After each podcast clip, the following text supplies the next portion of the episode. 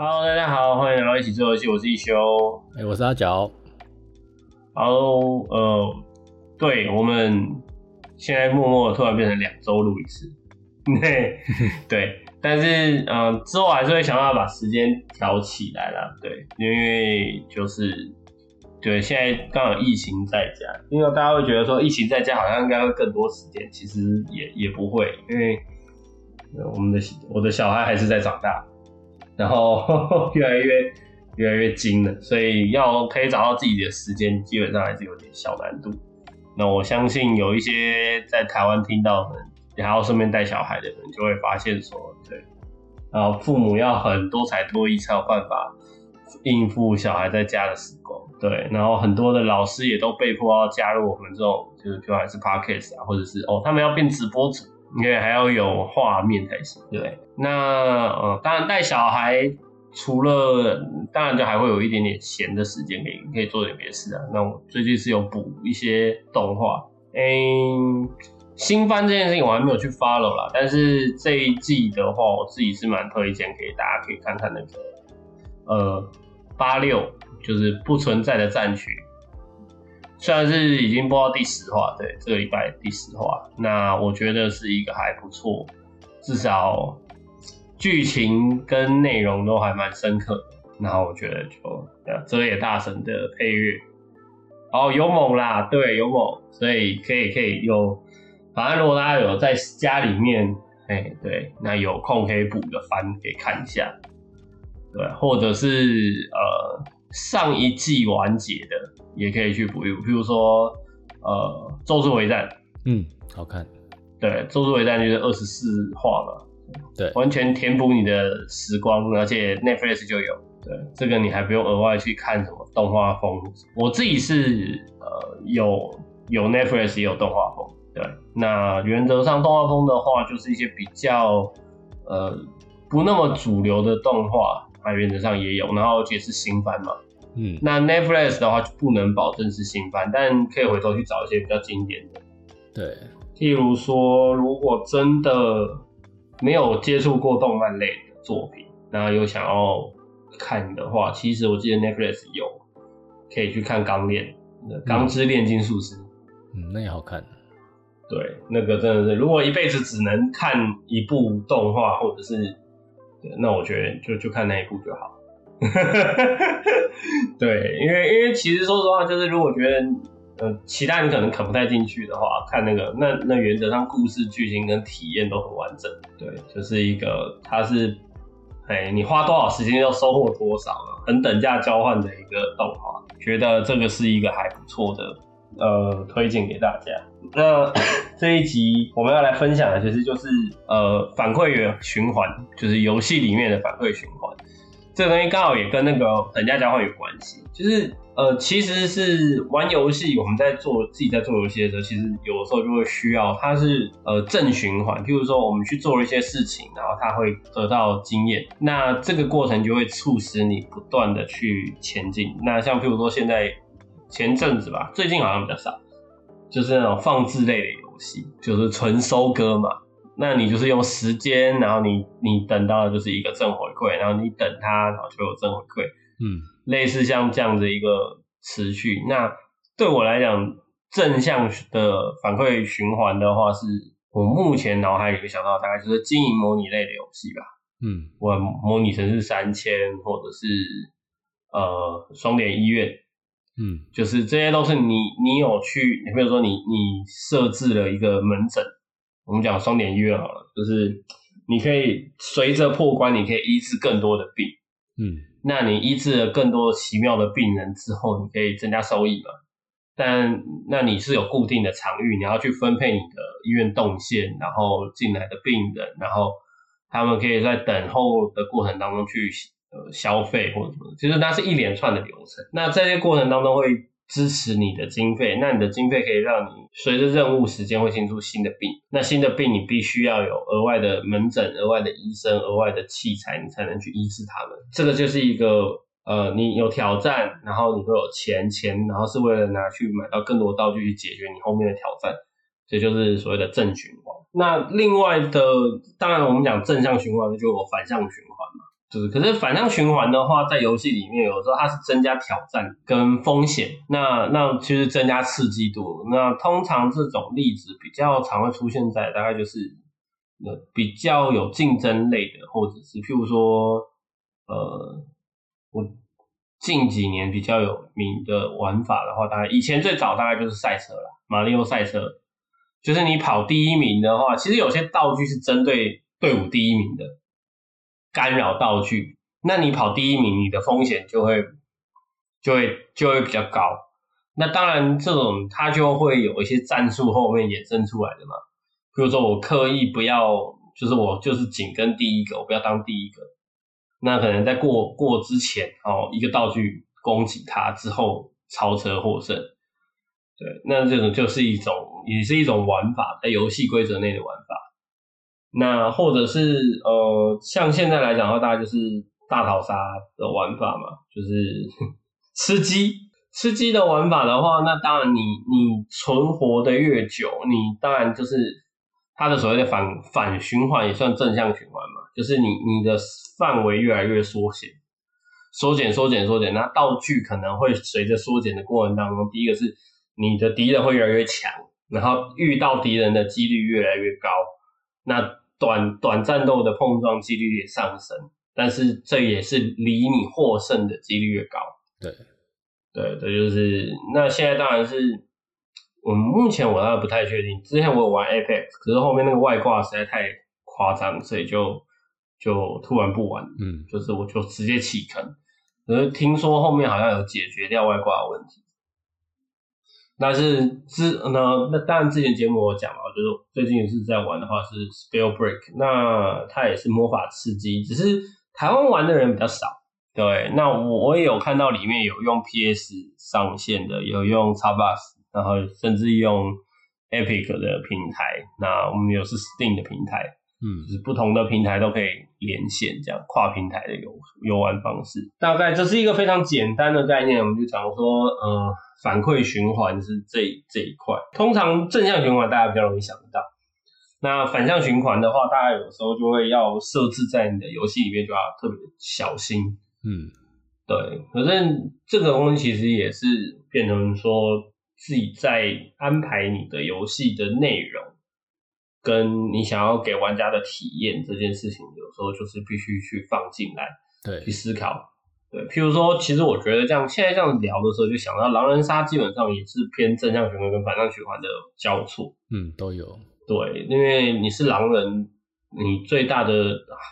状况就是你可能要先在晚上的时候猜出那些可能会知道你是狼人的角色嘛，比如说把预言家给干掉，那就这样子会会让你的呃获胜几率上升。嗯。可是你可能也不会知道预言家是谁，那那就是一个，那当然你也可以在投票的时候，你们就是要想办法投出到底谁是狼人嘛。嗯，对，那厉害一点的狼人就是可以借由白天投票的时候把预言家搞出来弄死，这就是各种玩尔虞我诈部分的。那大概是基基于这个这个概念，对，然后哦也顺便就是这一次分享的东西蛮短的。对原则上，然后我们也想说，呃，前面几集我自己也有回头听，然后也有去觉得说，可以，我们可以调整一些内容，就是让我们讲的内容不要那么的硬，不要那么的呃深色，就是不要那么深色啦。对，就是让互动可以提高多一点。嗯哼，因为基本上做游戏设计来讲，或者是做独立游戏来说，呃，我相信真的跨境来做的人就会发现。游戏要会的东西比想象中的多，绝对不是单纯说啊，企划，然后 城市美术，嗯，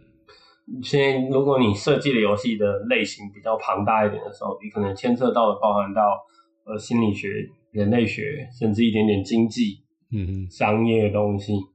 它是一个很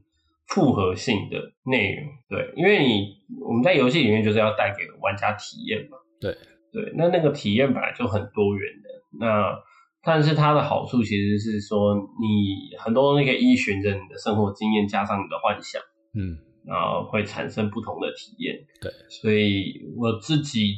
诶念艺术相关上来的时候，就会发现说，其实游戏里头，你既有创作的部分，它也有设计的部分。嗯，那我相信不同科系的人一定会听到说，嗯，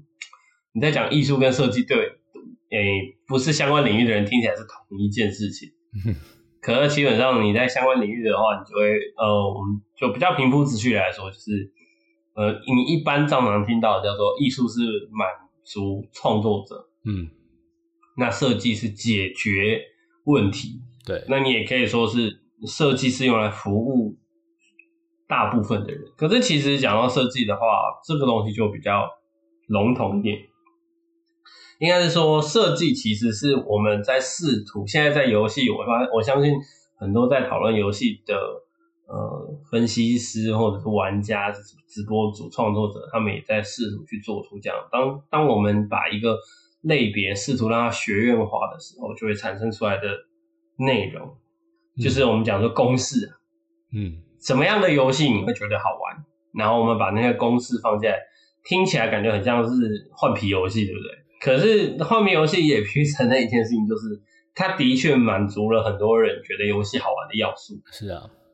对，那设计概念上是这样，嗯就是我们借由已经发生的很多哦，我觉得这一件作品很漂亮，我觉得这个作品很美，这个东西会吸引我，所以会印象深刻。为什么？然后我们取出了最呃纯粹的几个原则。嗯，